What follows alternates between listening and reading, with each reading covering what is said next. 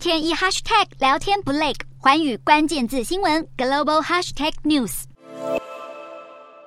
中国总理李克强近两个月来复出后动作不断，频频公开现身，三句不离稳增长、救经济，被解读为是在替习近平的清零政策擦屁股。不止核心官员列席，其中魏凤和是中国解放军现任上将以及国防部长，而赵克志则是中国共产党现任中央政法委员会副书记、国务委员兼公安部部长，身份格外敏感。尽管透过视讯方式举行，李克强却是一次召集了中国各省市县级的干部，多达约十万人直接训话，引发看法质疑，南共中国共产党的权斗风雨再起。而中国总理本应主导宏观的经济政策，但是在习近平逐步大权独揽之下，李克强却是空有总理的头衔。然而，中国防疫封锁不止让全球供应链乱了套，自身经济也 hold 不住了。李克强不止引述数据指出，四月工业产值下滑近百分之三，服务业生产指数大降超过百分之六，社会消费零售额更是一口气掉了两位数，也是压地方在五月底前出台细则，力拼在二十大来临之前使经济重回常轨。而以经济为中心，从稳就业、保民生到支持中小企业，都是李克强经济学中的重要支柱。如今重回舞台，有乐观看法认为这是为习近平分享权力来铺平道路，但习近平却渴望打破接班传统，取得空前的第三个任期。中国共产党二十大在秋天登场之前，还是可能有变数。